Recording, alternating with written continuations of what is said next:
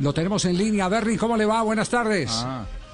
Muy buenas tardes, la verdad que un gusto a la distancia. Un saludo especial para toda la afición colombiana. Dentro, dentro de lo que estábamos leyendo, había una anécdota eh, que tuvo usted justamente en, uno de los partidos. Fue en ese en el que estuvo, sí, en el, en el frente a Inglaterra, donde Maradona eh, eh, quitó la, el banderín del cobro de tiro de esquina. ¿Sí fue eso? Sí, sí, correcto, sí, correcto. Ahí fue en ese partido, en primer tiempo, minuto 38 del primer tiempo. Por ah. ahí, por ahí fue, sí. ¿Cómo, cómo fue la, la, polémica, si se puede utilizar el término con Maradona para indicarle que, que tenía que estar la bandera por reglamento? Sí, claro, sí fue una polémica porque difícilmente tal vez este eh, otro, otro, digamos, otra persona, otro asistente puede que, que se incline rápidamente y ponga la bandera en su lugar, pero en, ese, en mi caso no, en mi caso pues eh, lo trabajé con mucho sentido, con mucha tranquilidad, la verdad. Él cuando iba, vino, en una de esas acciones vino a cobrar un saque de esquina y se echó hacia atrás y habían unos, eh, bueno, ahí estaban en la línea los fotógrafos, tal vez estaban un poquito metidos, y uno me hizo una señal que le estorbaban. Entonces le digo, ¿quiere que le corra la gente? Sí, entonces yo comencé a correr la gente, pero cuando yo estaba corriendo la gente, yo siento que atrás él bota algo, entonces yo miro y es la, la bandera, entonces yo le digo, Diego, usted no puede botar la bandera, la bandera es parte del campo de juego y no puede botarla. Sí, pero es que me estorba, le digo, no, usted me dijo que le estorbaba a la gente, no la bandera. Y pues ahí me dijo algunas cosas y yo le indiqué, le digo, tiene que, tiene que juntarla. Bueno, pues si se inclinó, juntó el, asta, la, la introdujo en el, en el hoyo y pero dejó el, dejó la bandera botada, digo, también el chapito. Y ahí me volvió a decir otro, otro poco de cosas, pero no, no hiriente ni nada de, sino normal. Y ya se inclinó otra vez y la volvió otra vez a, la juntó y en lugar de introducirla la puso encima del, del asta. Digo, no, tiene que, tiene que introducirla. Y ahí me volvió a decir otro montón de cosas y ya estaba sonriendo, la verdad, estaba sonriendo, estaba disfrutándola. Ferni, ¿eso fue antes eso fue antes de, del gol con la mano no, o fue después? No, sí fue, yo siento que, que él eso lo hizo seguro para quemar un poco de tiempo, para descansar o para estresarse, no sé, algo así, pero porque no era, no sé por qué lo hizo, la verdad. Entonces ya cuando la, ya, como cuando la introdujo bien, me, ya, entonces yo me hice un lado y le digo, juegue entonces me dijo, si iba complacido, le digo, no, no juegue, ya llegó y la gente ya se ha metido más de la cuenta, ahí sí se ha metido ya. Pero nadie le estorbaba, la verdad que nunca le estorbaron. Me parece que era una, una situación de él tal vez de para quemar un poco tiempo, para estresarse o algo así me pareció. la presión del partido tal vez. Claro, pero pero la pregunta es, ¿ya, ¿ya él había marcado el gol con la mano? ¿O no? No, todavía no. ¿Todavía no? No, no, estaba 0 a 0 el partido. Ah, porque eso, eso fue en el primer tiempo y los dos goles fueron en el segundo. Claro. Ajá. Ah, sí, el primer, primer, tiempo terminó 0 a 0. Eso fue en el, en el, segundo tiempo que él anotó el gol. Ya. Eh, de eh, hecho, si lo hubiera hecho ahí, me hubiera tocado a mí verlo porque fue, fue en ese sector que él.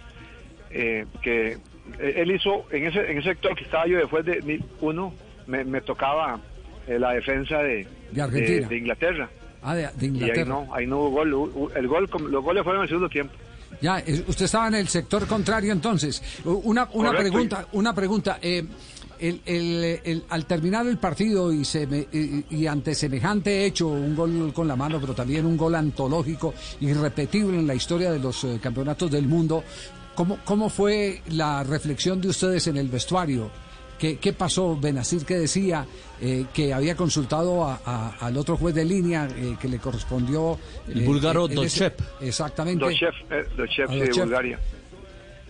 No, pero fíjese que nosotros no nos dimos cuenta del, del, gol con la mano. Hasta que llegamos al hotel, que los árbitros nos, nos esperaban ahí, nos dijeron que, que si nos dimos cuenta que el gol había sido con la mano, yo, yo no, yo le dije, no, yo no, yo estaba muy largo y no podía verla. Digo, tal vez Dochev la vio, pero parece que tampoco la vio.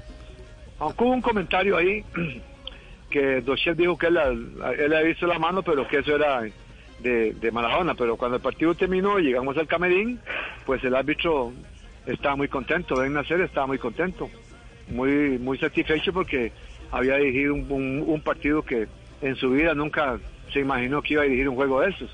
En Túnez no iba a dirigir con 110 mil gentes en, en un estadio. Y así que él estaba muy contento y feliz de que había dirigido bien, pero ya cuando le dio una noticia en el hotel que ha sido un gol con la mano, pues dicen que se puso a llorar. Yo no lo vi llorar, pero se puso a llorar. Ajá. después con el tiempo supieron algo de él o no? ¿Ustedes como compañeros eh, eh, arbitrales? Yo la verdad que, que de a partir de ahí no lo volví a ver, no sé si, si al día siguiente los habían corrido ya de, México. Me, parece que sí, ya los los, eh, los, los, quitaron, porque no lo volvimos a ver ni a Ochev ni a, ni a, ni a Ben Nacer, no. Me parece que al día siguiente se fueron de la concentración. Sí. Usted y Javi. Eh, la FIFA, es muy estricta en esas, en esas, en esas decisiones que uno no da, y más que fue un escándalo a nivel mundial de ese gol con la mano. Sí, cierto. Decía Juan José. Años más tarde, Maradona al árbitro Albil Nasser le llevó, eh, como se enteró de, que había estado llorando por lo que contaba recién el, árbitro, eh, le entregó la camiseta, se la llevó el marcada, se sacaron fotos juntos y en las últimas horas, eh, ESPN eh, está tuiteando una foto de Albil Nasser llorando nuevamente, pero ahora por la muerte de, de Maradona. Esto es de hoy por la mañana. Sí.